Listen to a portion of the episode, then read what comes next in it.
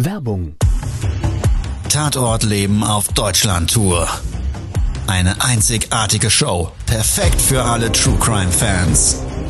Erlebe echte Tatortgeschichten, spannend erzählt von Marcel Engel, Deutschlands bekanntester Tatortreiniger.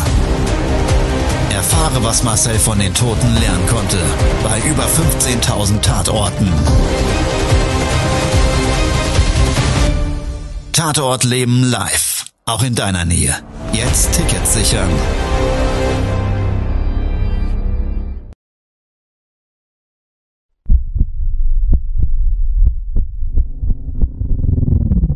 Todesursache.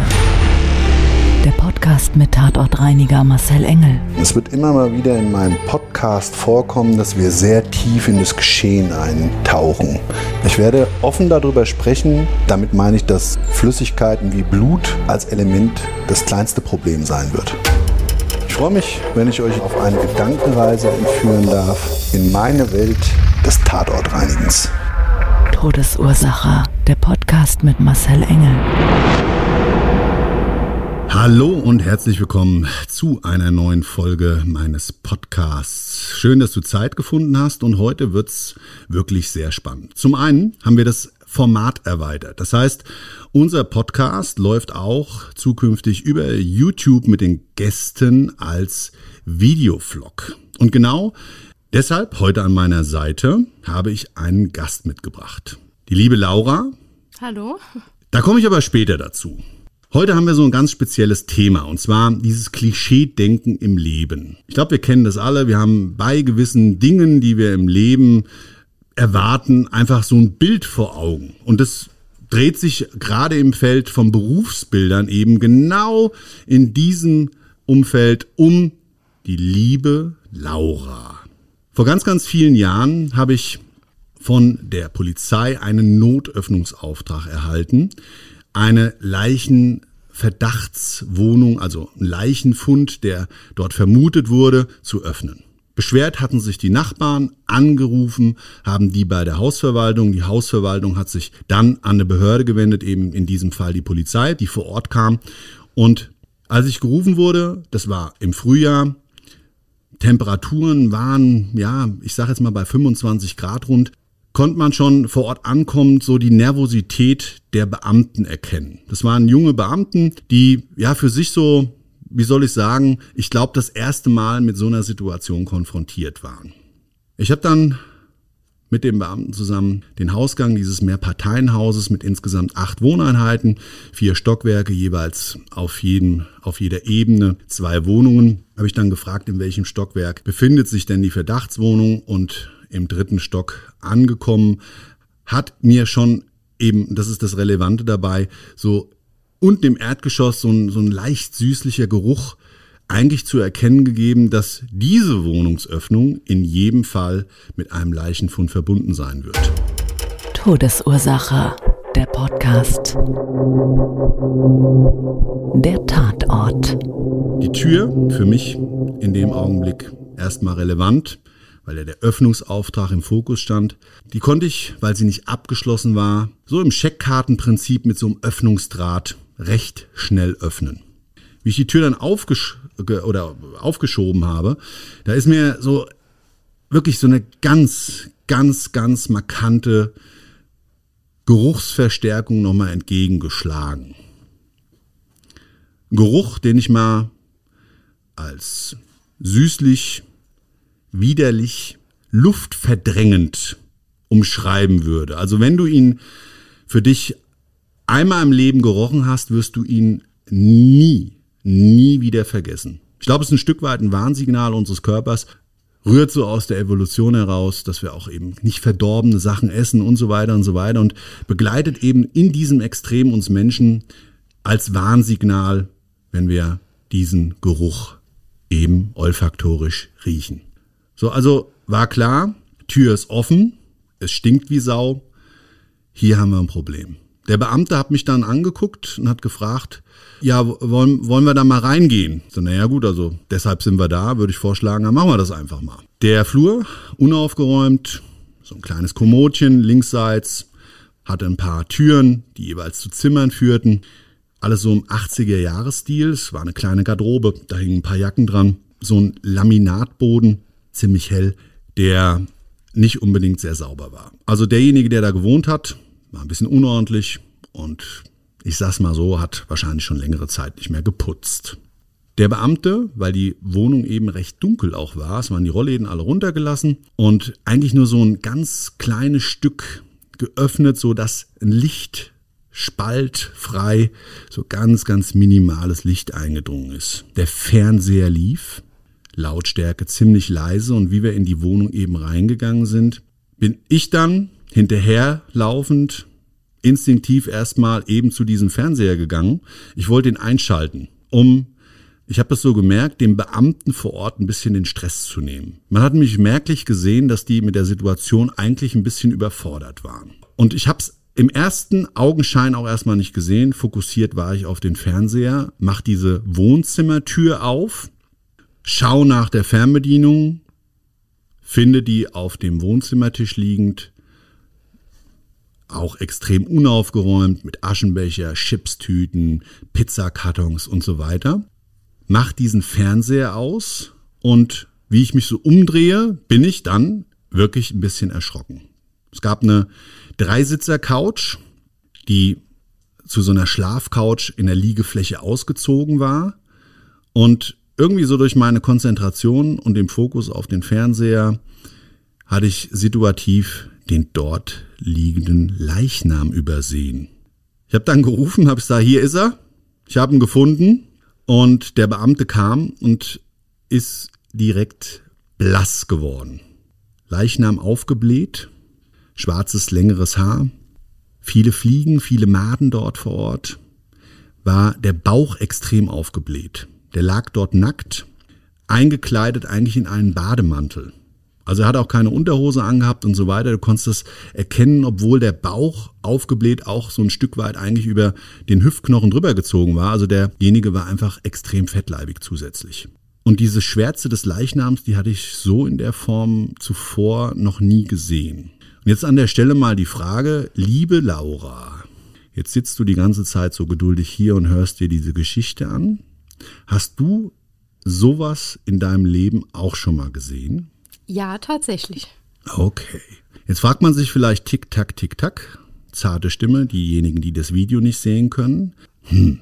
Was kann denn die liebe Laura für ein Berufsbild haben? Wir machen das jetzt gar nicht wie Robert, Robert Lemke und das heitere Rätselraten. Ich komme da gleich nochmal dazu. Ich möchte vielleicht nochmal ein Stück weit was über diesen Tatort und den Leichnam erzählen. Der Werdegang ist dann eben in den Prozessen, dass die Polizei den Arzt ruft, um eben den Tod und den, glaube ich, den Todeszeitpunkt eines Verstorbenen festzustellen. Die kamen dann auch und mehr oder minder beide eingetroffen, circa nach, ich würde mal sagen, 15 bis 20 Minuten, also ein Rettungswagen und ein Notarzt. Habe ich mich damals noch gefragt, naja, also der Mann, der ist schwarz aufgebläht, liegt da so ein bisschen auf der Couch und darf man sich so vorstellen, wie so ein Fisch. Wie so ein Fisch, der aus dem Wasserglas fällt und eine Zeit lang da liegt. Die bläden sich dann auch auf, äh, verlieren so ein bisschen an Farbe, werden blass und da war es eben andersrum, der wurde halt schwarz. Es hat wirklich abartig gestunken. In der Form habe ich es auch so selten erlebt, war aber, glaube ich, auch so bedingt eben durch ja, die äußeren Einflüsse inklusive der Konsistenz des Verstorbenen. Also dieser, dieser, dieser Leichnam, wie gesagt, extrem voluminös und im Gewicht, ich würde ihn mal mit 150 Kilo Körpergewicht umschreiben und eigentlich bei kleiner Körpergröße, Meter 65, 70 so liegend, so hat sich's dargestellt. Ich habe in der Zeit mich darum gekümmert, dem Beamten so ein bisschen gut zuzureden, weil der war auf einmal sehr gesprächsbereit und habe mir dann auch gesagt, das ist sein erster Einsatz in der Form und der Kollege selber hatte das wohl auch so noch nicht und er ist jetzt schon so ein bisschen mitgenommen. Ich rede dann ja immer sehr offen und sage, hier, du siehst ein bisschen aus, als wird es dir nicht so gut gehen. Und dann hat er gesagt, ja, so irgendwie, wir haben zwar so ein Minzöl, was wir uns unter die Nase reiben, aber es hat nicht wirklich geholfen und das ist ja schon ekelhaft. Und der wusste auch, dass ich Tatortreinigungen durchführe und hat gesagt, es ist ja unfassbar, dass man jeden Tag vielleicht sowas sieht. Wir haben uns so ein bisschen unterhalten, die Rettungssanitäter sind dann gefahren und es wurde parallel dazu ein Bestatter gerufen. Und der Bestatter kam vor Ort, es waren zwei Leute, einer davon, ein Hexenschuss, trotzdem eisern diese Treppen hochgelaufen. Ich habe ihn schon im Treppenhaus stöhnen hören. Und er hat wirklich ständig gesagt, oh, mal Rücken, mal Rücken, mal Rücken. Ja, das war auch so ein Urhesse, also er hat auch meinen Dialekt gesprochen und ich habe so ein bisschen geschmunzelt. Nicht darüber, dass er Rückenschmerzen hat, sondern dass er wie so, wie so eine kleine Dampflok eben die Treppe hoch sich geschafft hat und dann eben mit dem Kollegen zusammen diesen Leichnam zu bergen. Sagt man das so? Könnte sein. Nimmt Laura gleich nochmal Stellung dazu.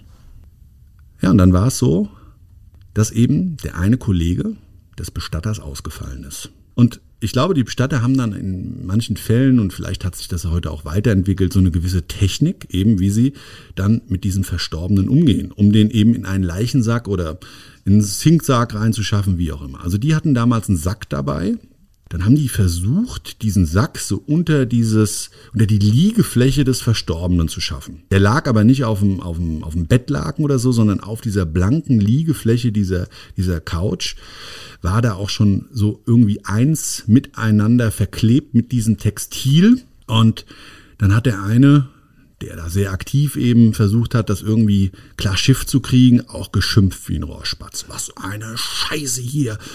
Und nicht, dass der pietätlos war, aber scheiße, jetzt habe ich auch noch so einen Dicken hier, ich könnte gerade verrückt werden, das muss doch jetzt nicht sein und so weiter. Und hat sich einfach so über sein ja, Lebensproblem seines Jobs in diesem Augenblick mit dem ausgefallenen Kollegen sehr deutlich ausgelassen und mehr oder weniger aber ein Selbstgespräch geführt. Ich habe ihn dann angesprochen, habe gesagt, sag mal, kann ich dir irgendwie helfen? Kann ich dir zur Hand gehen? Er sagte, ah, das wäre ja prima, das wäre ja prima. Ich habe da so eine Grifftechnik, dann könnte ich den von vorne nehmen und du vielleicht von unten. Ja, habe ich gesagt, okay, alles klar, wir können auch rüberrollen. Habe ich gesagt, mir wurscht. Irgendwie muss er halt raus hier und ja, wenn ich dir helfen kann, mache ich das gerne. und neben mir stand dieser Polizist im Wohnzimmer. habe ich so frisch vorm fröhlich frei gesagt, du habe ich gesagt, du, wenn du gerade hier stehst, dann könntest du ja auch vielleicht gerade mal mit anfassen. Er hatte ja immer noch sein sehr blasses Gesicht mit großen Augen hat er mich angeschaut und hat gesagt, ja, okay, wenn es dann sein muss. Und ich weiß nicht, ob es hätte sein müssen. Und es war an der Stelle ein großen Fehler, dass ich das gemacht habe, ihn zu fragen. Also, der Bestatter, sein Kollege, am Kopfteil des Verstorbenen haben irgendwie versucht, den rüber zu wuchten ich sage jetzt mal so, ich habe einfach so ein bisschen pragmatisch gedacht, wie ich das bei einem Umzug machen würde, ja, und vielleicht so eine große Teppichrolle mitnehmen und habe den einfach an dem Bein, so an der Fußfessel des Knöchels gepackt, diesen Leichnam. Das Bein war extrem dick, also nicht nur aufgeschwollen vielleicht vom, vom Wasser, vom Leichenwasser, sondern wie gesagt, es hatte einfach so in der Konsistenz des Leichnams ein extremes Volumen. Der war ja rabenschwarz. Und dann habe ich so mit meinen Handschuhen an das eine Bein gepackt und habe so festen Griff versucht eben Halt zu finden, dass ich auf den Leichnam eine gewisse Hebelwirkung einwirkend, um den auf diesen Leichensack zu ziehen eben. Ja, habe mich daran versucht und das war ganz merkwürdig. Ich habe nämlich in dem Augenblick auf diesem trotzdem, ich konnte es ja kaum umgreifen, das Beinchen, ja, habe ich so in das Gewebe reingegriffen und es hat nachgegeben wie so ein Schwamm. Ganz abartig. Laura, hattest du sowas auch schon mal? Tatsächlich hatte ich sowas auch schon mal, ja. Okay, kommen wir gleich dazu. Ich erzähle die Geschichte kurz fertig, weil es ist, glaube ich, erzählenswert, was wirklich passiert ist am Schluss. Also wir waren dann in der Situation, ich habe mich so ein bisschen ich würde mal sagen, gewundert und auch erschreckt. Also nicht, dass ich dann jetzt losgelassen hätte, aber es hat sich einfach extrem komisch angefühlt. Du greifst da mit deinen gefühlsechten Handschuhen den Leichnam an, mit dem ich ja sonst eher weniger Berührungsthematik habe, weil als Tatortreiniger du eben im Regelfall nur die Überbleibsel, die Biomasse, also das, was sich vom Körper löst oder ausgeschieden wird und so weiter, von den Oberflächen abreinigst. Und in manchen seltenen Ausnahmefällen noch mit Leichenteilen zu tun hast, wenn sie eben relevant durch einen Verkehrsunfall irgendwo drin klemmen, tatsächlich vielleicht auch im Zuge von Verstümmelungen oder so oder bei Arbeitsunfällen Leichenteile geborgen werden müssen, an die man vorher nicht drangekommen ist, die nicht durch einen Bestatter, sondern eben dann durch ein Unternehmen wie uns, durch Rückbau von Oberflächen eben erst geborgen werden können. Und es war so, dass ich zu den Beamten rüber geschaut habe und habe so meine Augenbrauen gehoben und habe so genickt und habe ich ihn dazu mehr oder weniger aufgefordert, er soll jetzt auch halt mal mit anpacken. Dann habe ich ihm gesagt, übrigens fühlt sich ein bisschen komisch an. Und dann greift er das Bein an, greift da auch beherzt rein. Er wollte dann einfach, glaube ich, so tatkräftig sich dann auch überwinden. Ja. Und dann habe ich wirklich gesehen, wie der auf einmal richtig kritzegrün im Gesicht geworden ist. Habe ich gesagt, ist alles okay? Und dann sagt er, ja, ja, geht schon, geht schon. So, dann haben wir versucht, das Bein Nummer eins und das Bein Nummer zwei eben in der Hebelwirkung und vorne die beiden Bestatter diesen sehr schweren und an dem Textil klebenden Leichnam auf diesen Sack zu schaffen. Und ich selber habe auf den Knochen gefühlt, er auch. Und dabei hat es auf einmal Knack gemacht in der Hüfte. Es ist im, ja, im, im, im, Gewebe, im Muskelfleisch der Hüfte auch ein Riss entstanden, der sich dann so bei der Bewegung, die wir auf einmal dadurch diese, diese Krafteinwirkung bewirkt haben, die Bauchhöhle unterhalb, so im Leistenbereich aufgeplatzt. Abartig. Abartige Geruchswelt. Ich habe ja schon immer gedacht, ich bin viel gewohnt und es gibt auch tatsächlich noch schlimme Gerüche wie Leichengeruch so olfaktorisch, wo man wirklich an der Grenze dessen ist, bei einem biologischen Stoff, wo man sagt, also pff, da kriegt man so ein, tatsächlich so einen Atemaussetzer, weil man das eigentlich nicht einatmen möchte. Und das war so ähnlich. Also das war wirklich wie ein, wie ein, wie ein Schlag vom Mike Tyson, volle Möhre, Backe hingehalten, wie der einen dann eine verbrettert. So hat sich's angefühlt, weil das hat dir richtig die Atemluft geraubt. Die beiden Jungs vorne am Kopf, die haben den Schwall auch nicht so abgekriegt. Die waren auch hart gesotten, aber der Beamte neben mir, der Arme, der war ja vorher schon leicht vorbelastet, zittrig in der Hand, wackelig auf die Beine, hat dann losgelassen, ist wirklich richtig, richtig, richtig Farbwechsel, grün, rot, blau, man konnte es richtig so sehen in seinem Gesicht, rausgegangen in den Flur und es hat, er hat gewirkt. Hm. Gewirkt, gewirkt, gewirkt, gewirkt. Ich bin dann raus, habe gesagt, alles gut, soll ich, soll ich die Stützen raus? Nein, es geht schon, es geht schon. Hab ich gesagt, du im schlechtesten Fall einfach wieder runterschlucken, weil sonst muss ich die Sauerei hier auch noch wegmachen. Ja, dann hat er, dann hat er dann auch durch, ja, wie du jetzt eben auch, so ein bisschen geschmunzelt und hat es dann mehr oder weniger weggepackt. Ich habe dann später auch zu diesem Leichenfundort den Reinigungsauftrag drei Tage später erhalten. Es hat sich extrem schwierig gestaltet. Es war einfach viel Flüssigkeit schon auch aus dem Leichnam ausgelaufen. Deshalb ist die auch wirklich in, mit diesem Bettelement total verklebt, mit diesem, mit diesem Schlafelement der Couch. Und jetzt bin ich ja eigentlich Tatortreiniger mit Leib und Seele und am Markt auch dafür bekannt, dass ich eben Verdachtswohnungen öffne für Hausverwaltungen, Behörden, Angehörige und so weiter und so weiter. Also immer dann, wenn man sich nicht genau sicher ist, ob vielleicht was passiert ist, ob jemand verstorben ist oder oder. Manchmal hast du eben diese Signale, diese Dinge, die es mit sich bringt, der Tod, klar und deutlich und manchmal eben nicht. Und das ist eine Geschichte gewesen, die ist extrem lange her und es war so einer meiner ersten Leichenfunde, die mich dahingehend wirklich mit einem toten Menschen konfrontiert haben. Jetzt muss ich vielleicht noch mal eins machen. An der Stelle wirklich die Laura sich mal vorstellen lassen. Also sag doch mal, wer du bist und was du machst. Also ich bin die Laura, 31 und ich bin Bestatterin. Stark. Jetzt haben wir mal die Bombe platzen lassen. Ja. Genau. Die Laura ist Bestatterin. Und der Nachteil ist so ein bisschen von unserem Zweier-Format heute, dass jeder, der dich nicht sehen kann, ich das vielleicht mal ganz kurz dich umschreiben möchte. Okay. Kennengelernt haben wir uns über meinen Social-Media-Kanal, über Instagram. Du hattest irgendwas kommentiert und dann, das fand ich auch ganz witzig und nett und daraufhin habe ich dann gesagt, du weißt du was? Ich finde es total interessant, dass so ein Mensch wie du, hätte ich niemals gedacht von dem, wie du geschrieben hast und das, wie du eben bildlich aussiehst, dass du so einen Job machst. Und hab mich ja. mal selber wieder in dieser Falle der Vermutungen und dieses Klischeedenkens wiedergefunden. Naja gut, eigentlich bin ich ja froh, dass ich nicht danach aussehe und dass äh, nicht jeder, der mich sieht, direkt sagt, die muss Bestatterin sein. Genau, da sind wir schon beim ersten Punkt. Für dich da draußen und vielleicht auch für dich, Laura, so ja als Urgestein der Branche, da komme ich jetzt auch gleich nochmal dazu.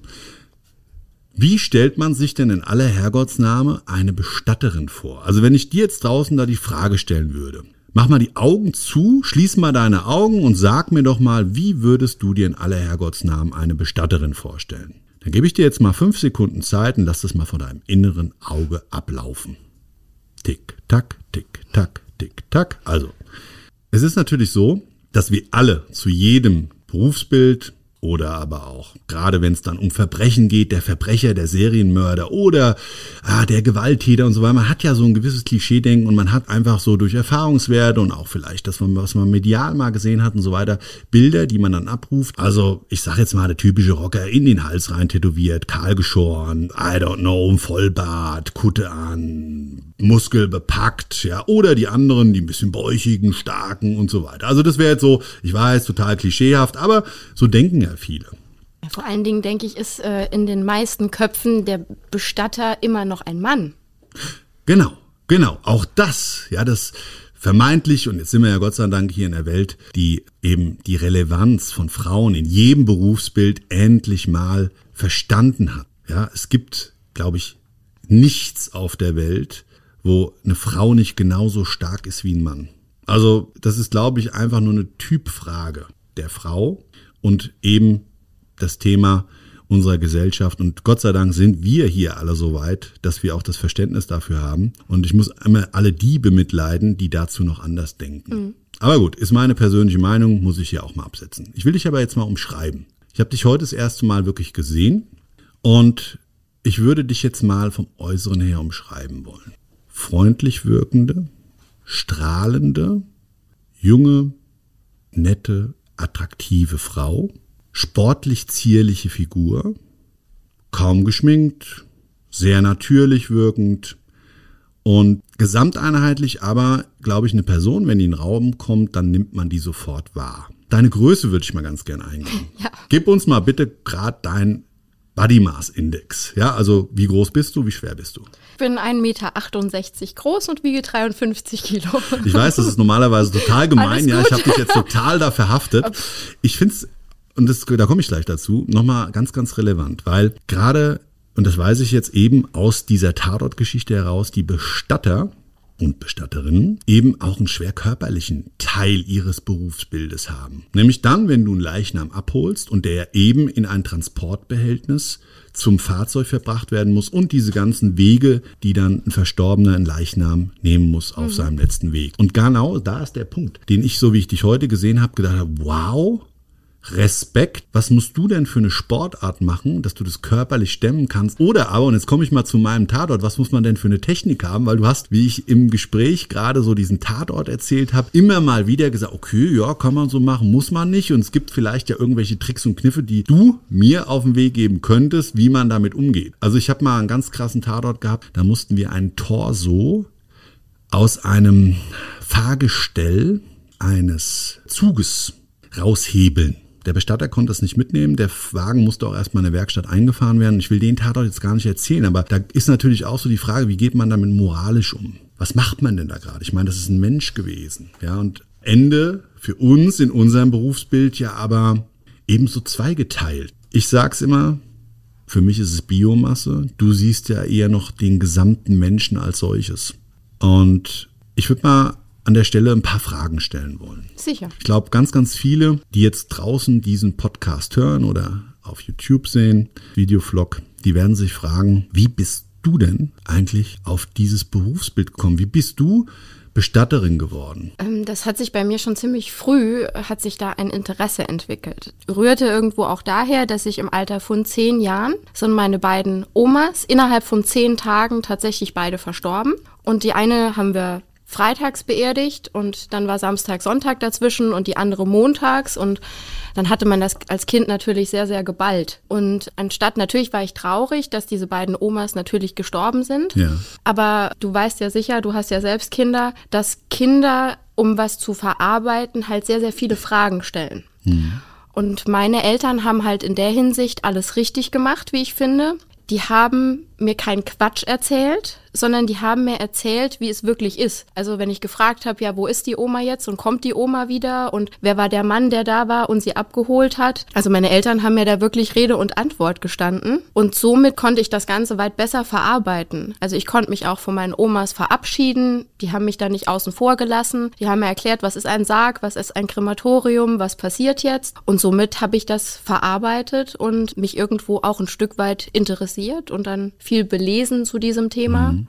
Und irgendwann dann nach der Schule ein Praktikum beim Bestatter gemacht und dann die Ausbildung tatsächlich gemacht. Da hast du dich in diesem, in diesem Berufsbild selber gesehen, ein Stück weit vielleicht sogar verliebt, weil ich glaube, und das macht mir bei dir so den Eindruck, dass du deinen Job nicht nur machst, des Geldes wegen, und weil es eben das ist, was dich interessiert, sondern ich glaube, da ist ein Stück weit mehr. Also für mich fühlt sich das so an, ich habe ja mit dir ein Vorgespräch geführt, als würdest du das richtig lieben. Ja. Und wenn man das jetzt draußen hört, dann ist das ja schon ein bisschen crazy.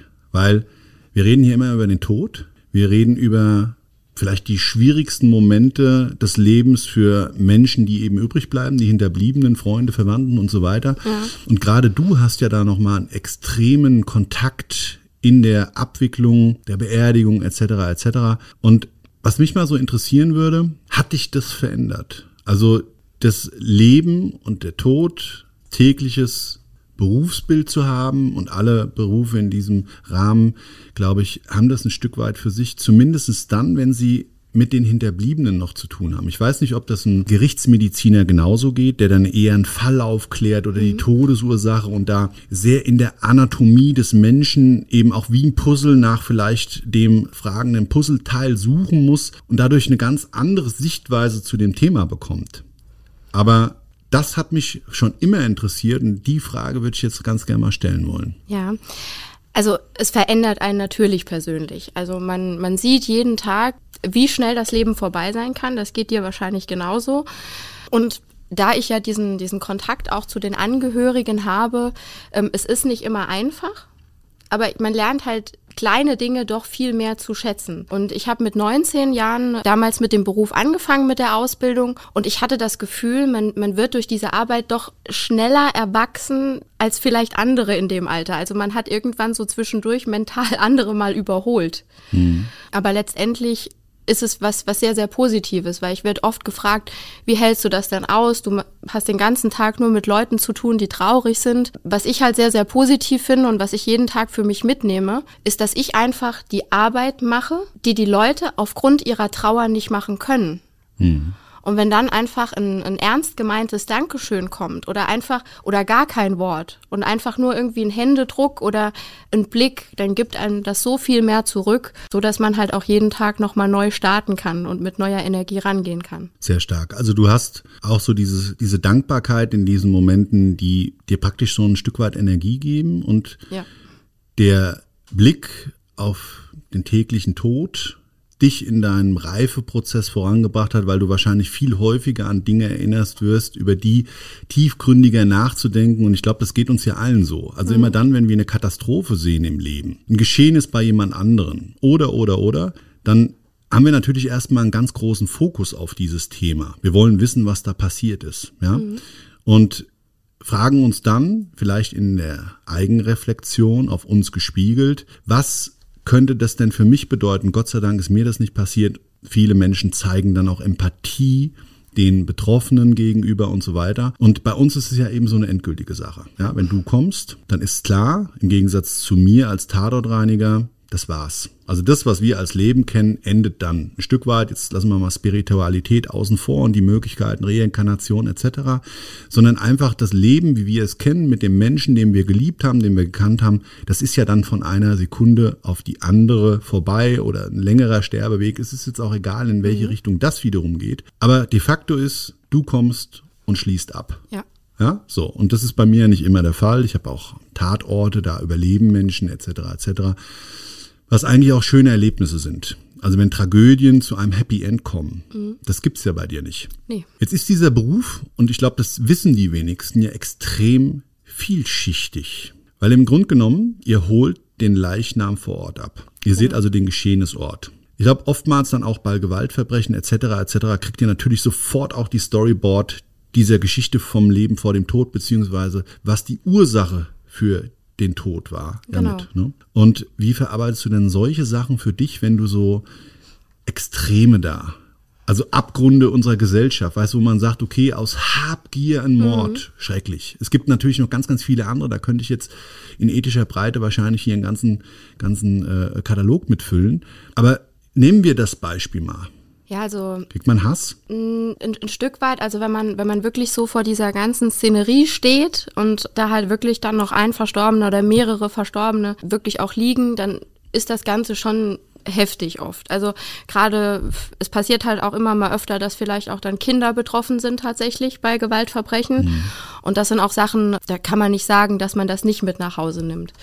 Es ist ja so, viele Polizeibeamte oder auch Rettungsdienst, Notärzte und so weiter, die haben tatsächlich auch so eine seelsorgerische Betreuung dann in solchen Fällen. Für Bestatter gibt sowas nicht. Allerdings hatte ich in der, in der Vergangenheit immer sehr, sehr gute Kollegen, die dann auch mit mir vor Ort waren, die das Ganze halt eben auch verstanden haben, weil sie halt eben das, das Gleiche dann irgendwo gefühlt haben. Und die haben mir immer geholfen, wenn man sich da ausgetauscht hat, dass das dann besser wurde. Also bei dir und bei euch ist es so, dass ihr euch gegenseitig auffangt. Genau, genau. Ja, ihr verarbeitet das in Gesprächen, des Miteinanders ja. und so weiter. Das wird wahrscheinlich auch jeder unterschiedlich wahrnehmen. Ich weiß, da kommen wir aber auch gleich nochmal dazu. Du hast heute noch jemanden mitgebracht und jetzt holen wir mal deinen Freund mit Ja. rein. Den lieben Steffen, ja. Genau. Die, die gute Seele neben der lieben Laura.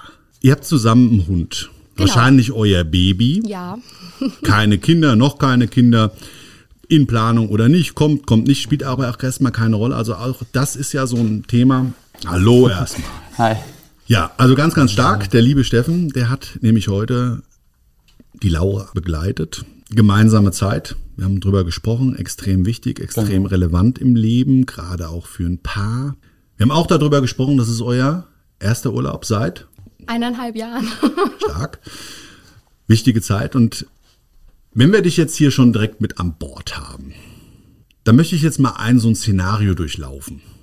Ihr habt euch kennengelernt und dann ist es ja so, ich sag's jetzt mal so, das ist jetzt vielleicht Geschlechter unterschiedlich, dass man sich natürlich für den Menschen interessiert, innerlich Charakter darstellt, äußerlich ist natürlich auch eine Relevanz dabei. Und dann ist noch eine Sache, die einem ja eben ganz entscheidend auch irgendwann unter den Nägeln brennt. Das ist, was arbeitet derjenige denn? Genau, richtig. So, und jetzt mal die Frage an dich, mein lieber Steffen. Wie war das denn für dich, wie du erfahren hast, dass die liebe Laura Bestatterin ist? Ihr könnt auch ruhig im Duett austauschen Ja. antworten. Das würde mich jetzt mal interessieren. Also wie war es für mich? ähm, als Laura mir sagte, dass sie, dass sie Bestatterin ist, war mein erster Gedanke, boah krass, Ja. krass. Also es war wirklich nicht das, was ich erwartet hatte. Da sind wir auch wieder so bei dem Punkt Erwartungshaltung. Also ich fand es unfassbar stark in dem Moment auch, da ich glaube ein halbes Jahr, Jahr zuvor, dann hatte ich eigentlich so den, den ersten Kontakt mit dem Tod.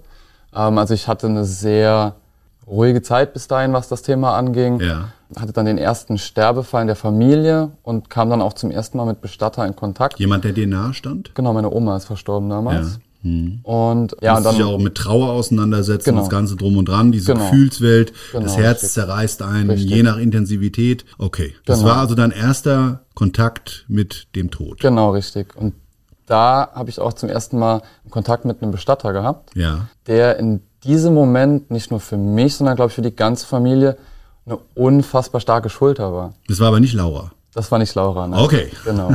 Das ja, und das auch- war ja und, und das war dann so der der Punkt, wo wir, wo ich gemerkt habe, was macht ein Bestatter eigentlich wirklich? Er hat uns unfassbar geholfen, dass wir halt persönlich untereinander einfach trauern konnten. Hm. Ähm, er hat uns irgendwie so ein Gefühl von Stärke daneben gegeben. Er hat immer, also er hat auch die Fragen gestellt, die wehtaten, aber die gestellt werden mussten. Um Klarheit zu kriegen. Genau. Und ja, hat uns einfach unfassbar viel Arbeit abgenommen, so dass wir das halt einfach alles verarbeiten können. Die Schmerzverarbeitung im Fokus lag. Genau.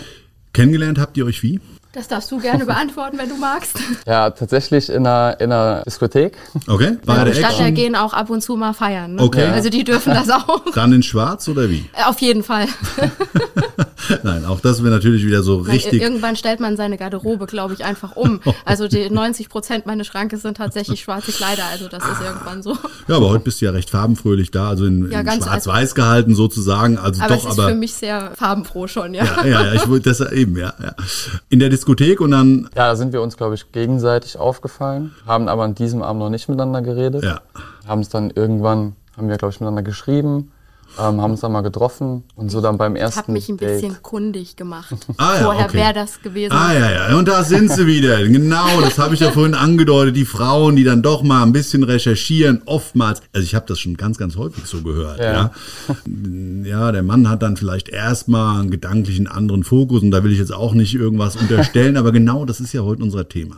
Ja, so dieses Klischeehafte. Also stark. Ihr habt euch kennengelernt, habt euch gefunden, habt ein gemeinsames Schätzchen zusammen, ihr habt einen Dobermann, Genau. euer Familienmitglied, seid da auch sehr aktiv, seid in der Hundeschule und versucht euer Leben so schön wie möglich zu gestalten. Jetzt darf ich dich mal fragen, fragst du denn ab und zu, was so tagsüber passiert ist?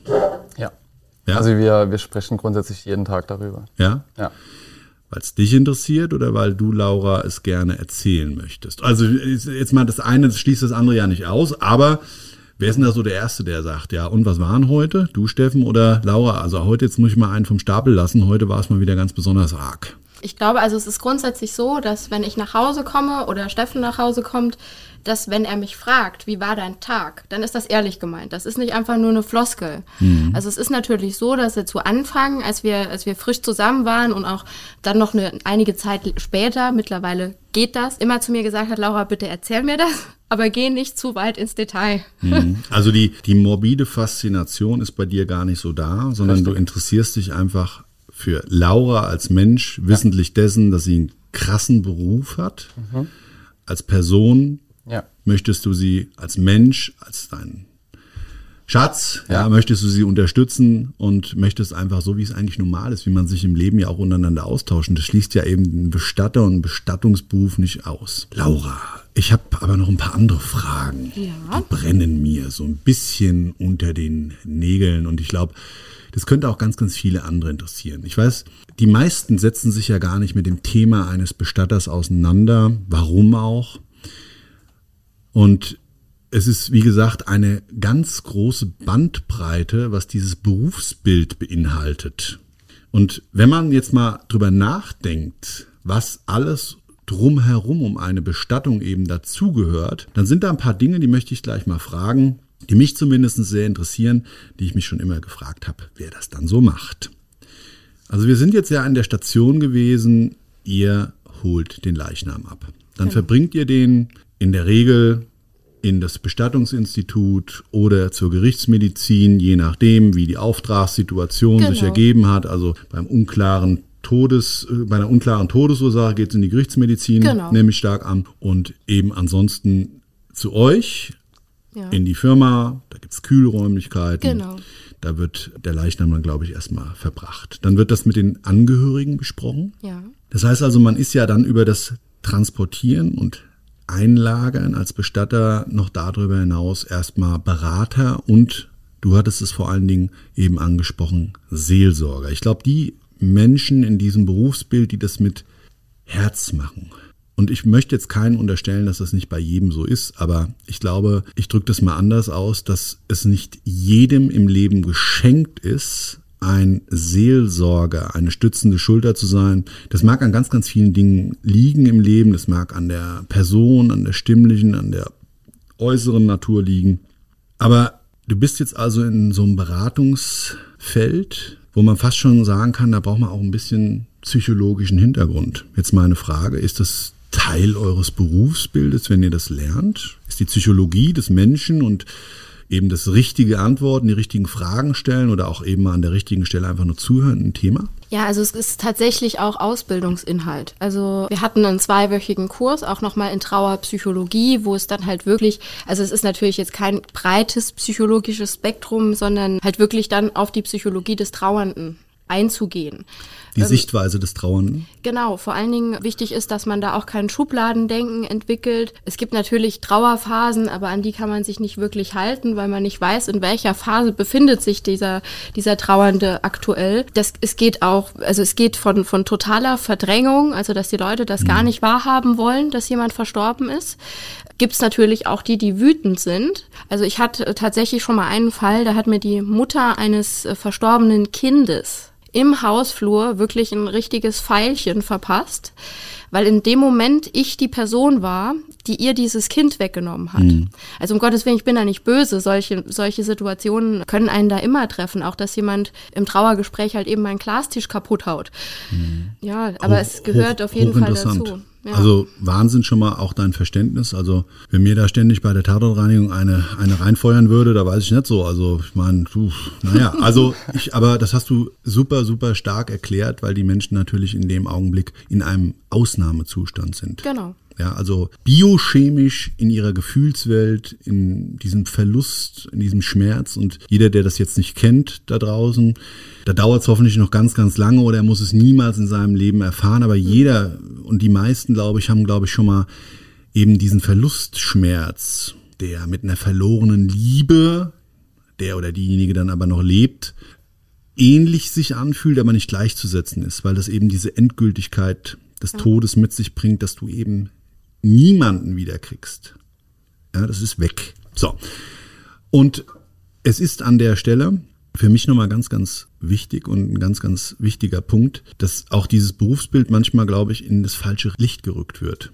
Es wird oftmals dieses Berufsbild in eine, in eine Ecke geschoben und das ist natürlich aus psychologischer Hinsicht vielleicht auch ein weit erklärbar, dass wenn du etwas weggenommen kriegst und dafür dann auch noch für eine Sache, die du sowieso nicht haben wolltest, Geld bezahlen sollst, alles drumherum und diese Leistung, diese Serviceleistung am Menschen, und damit meine ich nicht den Verstorbenen, sondern das Drumherum so schön zu gestalten, wie vielleicht im Idealfall sich das auch der Verstorbene hat gewünscht, oder aber, wenn das eben nicht klar ist, dass man da einen gemeinsamen Nenner findet.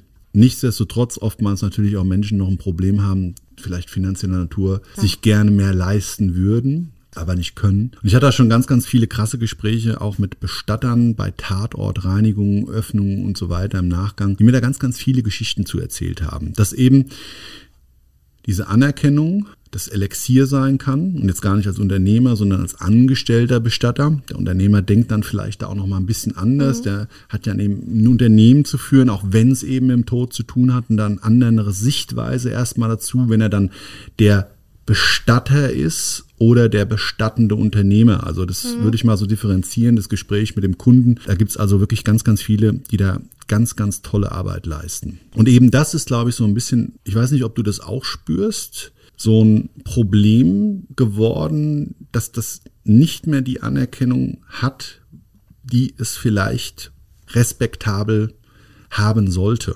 Ich drücke das mal so aus. Es gibt Berufsbilder, da weiß man, da wird man abgezogen. Und es gibt Berufsbilder, da weiß man eigentlich gar nicht, was das wert ist, was man gerade bekommt. Ich glaube, euer Berufsbild gehört definitiv zu den Zweiteren. Definitiv zu denen, Menschen vielleicht in dem Augenblick gar nicht wissen. Viele wissen es zu schätzen, aber eben ein großer Teil auch nicht. Und dieses einer erzählt was Schlechtes und das bringt 15 Leute in der Folge dessen in den gleichen Gedankengang gleichwohl mit dem Positiven prozentual viel weniger. Das ist leider, glaube ich, bei euch auch so. Ist das so? Es ist tatsächlich so. Also viele Menschen setzen sich halt mit diesem Thema auch gar nicht auseinander. Was macht eigentlich ein Bestatter? Es gibt ja auch, die wenigsten wissen, dass das ein dreijähriger Ausbildungsberuf ist und tatsächlich auch ein Handwerk ist. Das läuft über die Handwerkskammern. Es gibt auch nur zwei Schulen. Eine davon ist in Bayern. Da war ich dann zum Beispiel zum Blockunterricht. Es gibt einen Lehrfriedhof, wo wir tatsächlich das Baggerfahren lernen. Das ist Ausbildungsinhalt. Ähm, halt tatsächlich auch mit, mit Statik und allem drum und dran. Das, das sehen die Leute gar nicht. Also- Beschaffenheit, Erdreich und so Themen sind da auch, spielen da auch eine Rolle? Genau, genau. Ja. Also es ist tatsächlich so, dass man, es gibt verschiedene Grabstellen dort auf diesem Friedhof Die eine, das sind, das sind Le ist Lehmboden mit zum Beispiel großen Steinen drin. Das ist natürlich dann immer eine Herausforderung. Es gibt aber auch ein paar Meter weiter sind dann Gräber, wo, wo man wirklich sandigen Boden hat, wo man dann halt auch mit der Verschalung und allem aufpassen muss, dass einem das nicht wieder reinrutscht. Mhm. Also das ist ein großer Teil der Ausbildung. Ansonsten halt, wie, wie wir schon besprochen haben, die Trauerpsychologie, dann natürlich die hygienische Versorgung von Verstorbenen. Da möchte ich mal zu kommen. Ja.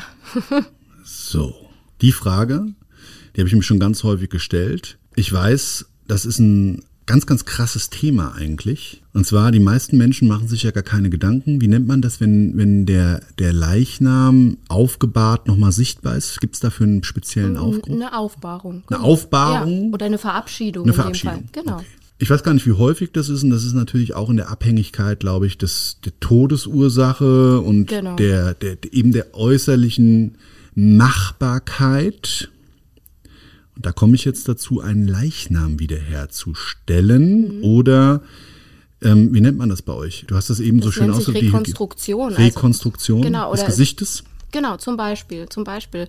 Oft wird das gemacht, wenn jetzt, also ich hatte auch schon solche Fälle, dass zum Beispiel, wenn, wenn morgens jemand wegfährt mhm. und zum Beispiel dann einen tödlichen Verkehrsunfall hat und einfach nicht mehr heimkommt, mhm. dann ist das Wort oder ist, ist das ganz, ganz schwer für die Angehörigen zu begreifen, weil begreifen kommt von greifen. Das mhm. ist tatsächlich so. Und bis die den Menschen dann gesehen haben, tatsächlich auch dann im, im toten Zustand, können die nicht, nee, können die gar nicht fassen. Die denken, irgendwo unbewusst, glaube ich, immer noch drüber nach, vielleicht ist das doch nicht jetzt mein Angehöriger, mhm. sondern da ist vielleicht eine Verwechslung und vielleicht kommt er dann doch mal wieder. Und deshalb sind diese Verabschiedungen halt wirklich sehr, sehr wichtig. Und grundsätzlich ist alles möglich, es sei denn, es ist tatsächlich ja eine, eine Fundleiche, die über mehrere Wochen lag. Da ist halt wirklich gar nichts mehr zu machen.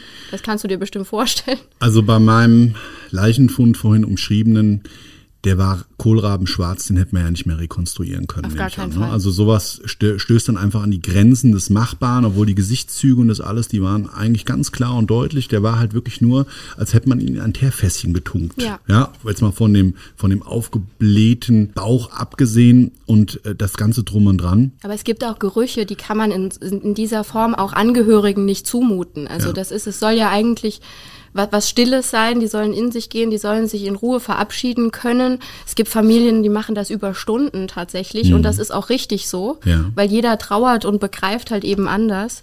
Aber mein, mein damaliger äh, Dozent, in, in der Meisterschule in Münnerstadt. Der hat es tatsächlich geschafft, in 48 Stunden damals den äh, Robert Enkel, der vor den Zug gesprungen ist, wieder mhm. so herzustellen, dass seine Kinder und seine Frau sich von ihm verabschieden konnten. An der Stelle, da sind wir noch in Klärung, wird es wahrscheinlich auch zu diesem Fall einen Podcast geben. Warum, wieso, weshalb, erkläre ich in meinen Social-Media-Kanälen. Es ist sicher, dass wir diesen Podcast machen werden. Inwieweit das dann eben in diesen Fall einfließt, das kläre ich dann in meinen Social-Media-Kanälen auf. Und eben das ist es ja, ne? also dieses Rekonstruieren, den Menschen wiederum etwas schenken und jetzt mal ganz ehrlich, ich meine, der Gerichtsmediziner muss hart gesotten sein, der macht ja, ja einen Mensch richtig auf, die ne-, entnehmen die Organe teilweise und so weiter und so weiter, war ich auch schon mal einmal dabei und da habe ich mir gedacht, wow, das hat nochmal eine ganz andere Intensivität. Du kriegst auch einen ganz anderen, ich habe es umschrieben, Blickwinkel auf einmal auf das, was dann eben zum Schluss übrig ist. Ja, das sieht nach Mensch aus und das ist natürlich auch ein Mensch, die leblose Hülle zumindestens. Und dann macht man sich ganz häufig, finde ich zumindest, Gedanken darüber, was macht denn eigentlich das Leben aus? Mhm. Ich habe in meinem Leben schon Menschen bis zum letzten Atemzug begleitet. Mein innersten Kreis, Inner Circle der Menschen, die ich geliebt habe. Und immer wieder auch schon vor diesen Ereignissen habe ich so gespürt, so eine Aura im Raum, wenn ich bei Leichenfunden eben auch vorher der Notöffner war. Mit der Verbindung, dass ich den Leichnam gesehen habe, hatte die Leichenfundreinigung vor Ort eine ganz andere Intensivität. Sonst hast du auch Bilder an den Wänden. Du hast Bilder, meinetwegen, die du in den Schubladen Dokumentensicherung mhm. und so weiter findest von dem Verstorbenen in unterschiedlichsten Lebensabschnitten.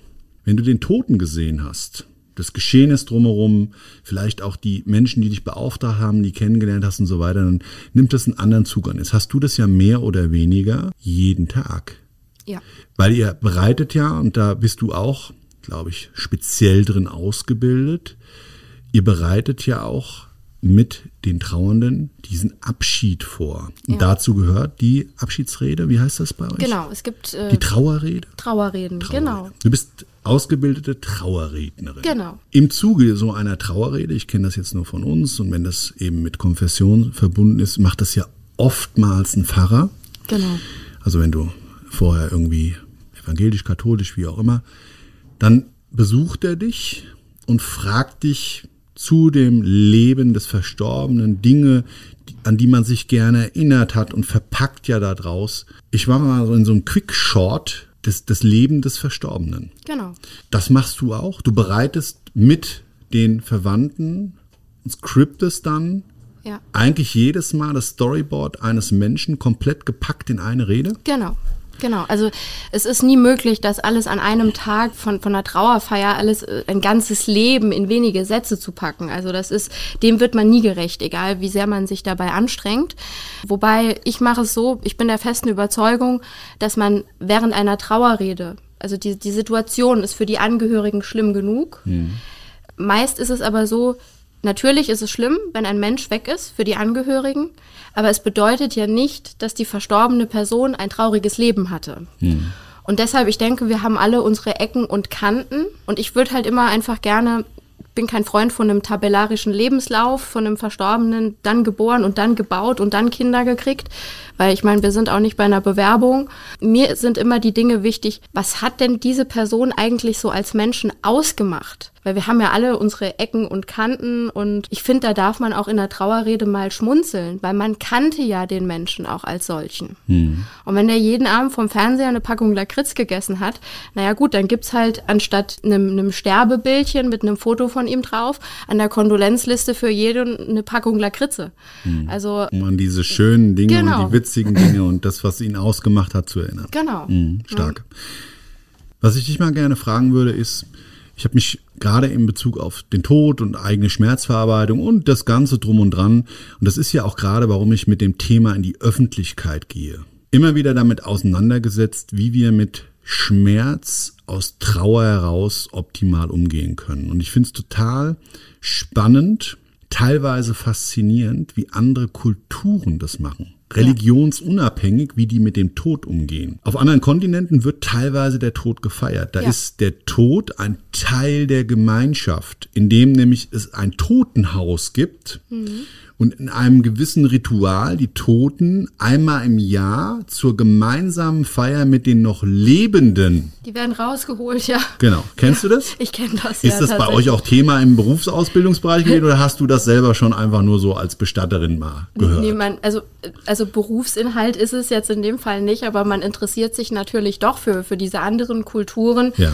Es kommen ja auch immer mehr Kulturen nach Deutschland und Mhm. dementsprechend muss man ja auch diese Bestattungsriten und so weiter auch als Bestatter anpassen. Also Ja gut, das ist glaube ich verboten. Also hier könnt keiner den den den Ja, nee, nee, verstorbenen um Onkel, was weiß ich, Nee. in die Kühl Tiefkühlpackung rein und dann nee. einmal im Jahr rausholen, dann Genau. wird er durchs Haus getragen oder durch die Straße. Na, da glaube ich, da wirst du sofort Handschellen auf dem Boden. 168, Störung der Totenruhe, ne? äh, Strafgesetzbuch geht Ja, man bis zu drei Jahren ins Gefängnis für. Ähm, das geht natürlich hier in Deutschland nicht. Auch eine Himmelsbestattung wie in der Mongolei, wo dann der Verstorbene von, von Geiern tatsächlich über Tage gegessen wird, weil die weder Brennholz haben, um weil das ja irgendwie so Brachland ist teilweise dort. Die können kein Feuer machen, um eine Feuerbestattung zu machen. Die haben aber auch so, so trockenen Steinboden, dass da eine Erdbestattung nicht möglich ist und haben sich halt in dem Fall auch was einfallen lassen. ne? Also äh, jetzt muss ich mal an der Stelle sagen, jetzt bin ich selber mal kurz ins Stocken gekommen. Also das Ritual habe ich auch noch nie gehört. Himmelsbestattung kannst du gerne mal, gibt's bei YouTube auch Okay. Versionen. Ich könnte mir gut vorstellen, dass jeder, der jetzt gerade den Podcast hört oder den Videovlog sieht, dass der jetzt sofort irgendwie am iPhone, äh, am, am, am Tablet oder wie auch immer gerade hier tippt und guckt und was ist Himmelsbestattung and so on. Also krass. Ja, gibt's noch irgendwelche exotischen Bestattungen, die du kennst, wenn wir schon dabei sind? Na gut, es gibt halt, ähm, das ist ja auch so ein, so ein Riesenritual, dass es da immer diese öffentlichen Leichenverbrennungen am Ganges gibt in Indien. Ja. Da muss es ja auch ganz furchtbar riechen, glaube ich. Ja, ja, ja. Also ich glaube, da möchtest du als Tatortreiniger auch nicht hin. ähm, krass. weil da ist es ja wirklich so, dass die, die es wird halt eben angezündet. Der, der Verstorbene kommt halt wie damals bei den Wikingern eigentlich auf eine brennbare Holzunterlage und wird dann halt eben auf diesen Ganges geschoben und wird dann halt eben angezündet und die stehen alle am Ufer und feiern das. Ja. Ich habe einen Tatortreiniger, einen Netzwerkkollegen in Mumbai. Und der erzählt mir auch immer so aus Indien im Allgemeinen und so weiter. Und da wird mit dem Tod ja zum einen religiös anders umgegangen, so wie du eben schon gesagt hast, ja. auch mit Bestattung. Aber was dann noch viel erstaunlicher ist, die haben ja im Grundsatz immer dieses Waschungsritual. Das ist ja dieses, wie heißt das? Ich weiß nicht mal, wie das Fest heißt, aber er sagt mir immer wieder, dann sind wir eben, weil der Tatortreiniger und Bestatter mehr oder weniger im einem ist, dann sind wir immer mal wieder dann auch eben bei diesem Fest vor Ort und fischen 50 Kilometer weiter unten die Menschen aus dem Fluss raus, genau. die bei dem Waschungsritual absaufen, weil sie gar nicht schwimmen können. Die Armen. Mhm. Also da hat er gesagt, hunderte von Leichen wird dann auch in einem gewissen Ritual, werden die dann wieder bestattet und genau. dann schließt sich wieder da der Kreis. Also auch eine ganz, ganz krasse Nummer. Was ich jetzt nochmal an der Stelle oder mich auch brennend interessiert, ihr zwei habt jetzt in dem Themenfeld der du Bestattung zu tun, Tod und du ja ein ganz anderes Berufsbild. Macht sich das so für dich merkbar in irgendeiner Form, eben weil du ja zwangsläufig eigentlich dich mit dem Tod auseinandersetzen musst, obwohl das ja nicht dein Berufswunsch ist oder deine Berufswahl war, macht dich das ein Stück weit nachdenklich und verändert dich das? Vielleicht so, wenn ich dich jetzt so mal fragen würde an der Stelle, schon immer mal wieder so ein Gedanken, wo du dir ebenso eine Erzählung ein paar Tage später nochmal vor Augen hältst, weil du gar nicht drum herum kommst? Ja, also absolut. Also ich finde, wir sprechen jeden Tag darüber, was Laura passiert oder ja. was Laura gesehen hat. Ja. Und es ist auch für mich natürlich ein Stück, dass ich daran reife und das auch mitnehme. Mhm. Also es ist so, es ist vielleicht auch so ein bisschen Klischee wieder, aber was sie belastet, belastet mich in dem Moment. Hm. Die Erzählung, wenn sie es mir erzählt, ist für mich ein bisschen intensiver, als wenn es mir eine Person erzählt, die ich vielleicht einfach lose kenne. Das heißt, also ich beschäftige mich ja zwangsweise damit, ja, muss dann auch irgendwie damit umgehen, gar nicht negativ gemeint, sondern ich nehme da auch viel Empathievermögen mit. Ich nehme da viel, wie geht Laura damit um? Und ja, also es ist für mich definitiv so, dass mich zeitweise manche Sachen noch ein, zwei Tage später beschäftigen. Aber auch da sprechen wir einfach offen drüber und mhm. helfen uns da dann gegenseitig. Was ich könnte mir auch gut vorstellen, wenn du, wenn ihr Laura jetzt zum Beispiel erzählt, du pass mal auf, wir mussten da äh, einen Leichnam abholen, der ist beim Verkehrsunfall gestorben, war genauso alt wie wir und hat gerade, während er eben diesen Verkehrsunfall verschuldet mhm. gebaut hat, aufs Handy geguckt. Ja. Verändert dich das? Weil Absolut. du kriegst ja anders als in einer Zeitung gelesen oder eben von deinem Menschen, den ja. du gerade ja auch hast es umschrieben mit Empathie und Liebe und alles das, was euch verbindet, eben diese Geschichten auch in der ganzen anderen Intensivität wahrnimmst. Ja, also es rückt deutlich näher, es wird greifbarer und zumindest, ich möchte jetzt nicht sagen, dass es mich ähm, komplett langfristig verändert, aber zumindest kurzfristig ist es so, dass ich mir zweimal überlegen würde, würde ich jetzt in der nächsten Zeit ähm, aufs Handy schauen während des Fahrens. Hm. Das heißt also, und das kann ich von meiner Seite aus immer nur sagen, das Schicksal und der Tod anderer Menschen kann uns eine Riesensache schenken. Das Glück, das hört sich jetzt vielleicht in der Verbindung extrem kontrovers an, aber das Glück aus dem Katastrophen und dem Leid anderer Menschen eben Positives zu ziehen indem du eben verstehst, dass das Leben, wie du schön gesagt hast, eben jede Minute vorbei sein kann. Du kriegst es jeden Tag vor Augen gehalten, genauso wie ich. Und wir oftmals im Leben so viel Zeit für Dinge verschwenden. Und ich meine nicht damit, dass man sich lebensoptimieren muss, jede Sekunde optimal zu nutzen und so weiter. Man darf auch mal scheiße drauf sein. Der Tag darf auch mal schlecht sein. Die Frage ist immer, wie viel Zeit schenken wir denn diesen Art von Gefühlen und wie viel Positives würde das mit sich bringen, wenn wir einfach immer mal ein Stück weit weit uns den Dingen widmen, die uns eben gut bringen. Und ja. ich meine damit nicht auf der Couch liegen und chillen, ja. sondern einfach Dinge, die uns verändern. Ja. Und das höre ich so bei euch ein Stück weit raus, dass dein Berufsbild auch positiven Einfluss auf dich nimmt. Ich habe ein Bühnenprogramm, Nächstes Jahr geht's dann mit On Tour im Frühjahr. Da werden genau drei Tatorte mit diesem Kernthema des Lebens vor dem Tod. Ganz, ganz, ganz, ganz spannende, krassende, äh, krasse Geschichten, prägnant auf diese Fokussierung der Lebensthemen eingehen, wo wir uns eigentlich neu aufstellen können. Ja? Ich muss sagen an der Stelle, ich bin tief beeindruckt von euch beiden. Ja, also du, dass du diesen Umgang, klar, du liebst sie und da kann man ja über vieles hinwegsehen und wenn der Beruf halt scheiße ist, dann wäre das halt so, ja. Aber das ist es ja eben nicht. Ihr habt ja eine Verbindung und ich glaube, das macht euch auch stark, ne? Also Wahnsinn.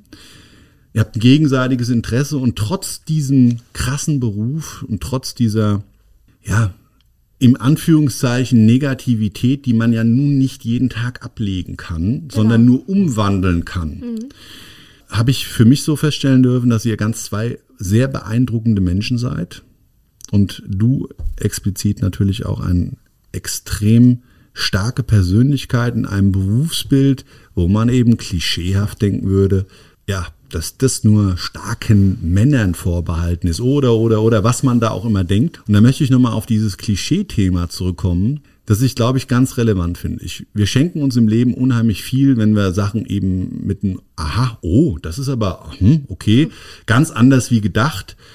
Nur wie oft gehen wir halt auf Sachen ein, wo wir über etwas uns ja eine Meinung bilden, obwohl wir überhaupt noch die Fakten dazu gar nicht kennen, um eigentlich aus dem Erfahrungsschatz greifend in unserer Schublade, Schublade auf, da gehört es rein, Schublade wieder zu und das war's. Und ich finde es extrem erstaunlich, dass du nicht nur mit dem Berufsbild und das, was du alles machst, hier an der Stelle in diesem Podcast, für alle, die es gehört haben und die zugeschaut haben, mal aufgeräumt hast, sondern auch den Beweis angetreten hast, dass wir eben auf keinen Fall im Leben uns die Chance nehmen sollten, für alles offen zu sein. Und damit meine ich wirklich offen. Eben die Option, weniger klischeehaft zu denken und dadurch einfach extrem spannende Menschen, extrem spannende Situationen ganz anders aufnehmen können, weil wir diese Negativgefühle eines Klischeedenkens eben erstmal nicht haben. Ja? Ich bedanke mich an der Stelle Ich ganz, ganz auch. herzlich. Zwei super liebe Menschen, krasses Berufsbild. Ich glaube, wir haben das so ein bisschen mal hervorkehren oder rauskehren können, was das wirklich alles umfasst, was die Menschen, glaube ich, so für sich so gar nicht alles sehen. Und haben eben mal mit diesem Klischeedenken der Bestatterin Laura aufgeräumt. Ja, wer weiß, vielleicht sehen wir uns ja an einer anderen Stelle, an einem anderen Ort, zu vielleicht einem neuen Podcast oder einem anderen Format mal wieder. Ich hoffe jedoch, dass wir uns Hand in Hand, du als Bestatterin und ich als Tatortreinigerin in der Form nicht begegnen müssen. Ja, genau. Ja, also vielen Dank, dass ihr da wart. Sensationell. Vielen Dank. Und ja, wenn es dir da draußen gefallen hat, diese Podcast-Folge so dein Ding war und diese Themen rund um den Tod, morbide Faszination ein Stück weit und oder aber eben gerade auch mein Thema, das Leben vor dem Tod, dich interessiert, dann abonnier doch einfach meine Social-Media-Kanäle Facebook, Instagram, TikTok. Ich habe im Übrigen ein Buch geschrieben, die sieben Prinzipien des Tatortreinigers, erscheint jetzt am 14. September. Sieben ganz krasse Tatorte, die Top 100 meiner über 25 Jahren Berufserfahrung mit da verbundenen ja, Lebensprinzipien ist wirklich empfehlenswert. Ist ein tolles Buch geworden. Wir haben uns ganz, ganz viel Mühe gegeben, das zu transportieren, was mir und mein Leben zumindest über die ganzen Jahre und Jahrzehnte extrem viel Antrieb gegeben hat und mich zum ja, Positiven in eine Richtung gelenkt hat, dass ich einfach mit mir und meinem Leben zumindest sau zufrieden bin und ich mir sehr wünschen würde, dass du diesen Zustand auch erreichst. Also, das war's an der Stelle. Ich freue mich, wenn du das nächste Mal einschaltest. Bis zum nächsten Mal. Ciao, dein Marcel. Das war's schon mit der neuen Folge von Todesursache, der Podcast mit Marcel Engel. Kopf einer eigenen Spezialreinheit und Tatortreiniger bei mehr als 12.000 Orten auf der ganzen Welt. Was kann Marcel für dich bereinigen? Jederzeit. Weltweit. Melde dich oder klick dich einfach mal durch auf marcelengel.com. Empathisch, tiefgründig, ehrlich. Todesursache lässt dich garantiert nicht kalt. Seid dabei. Ich freue mich. Abonniere die Staffel und du kommst für keine Folge zu spät.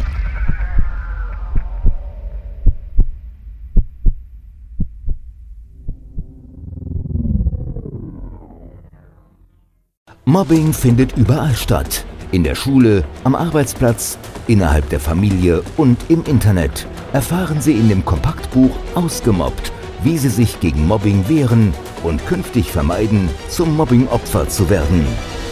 Ausgemobbt von Marcel Engel und Martin Zowak, überall im Buchhandel.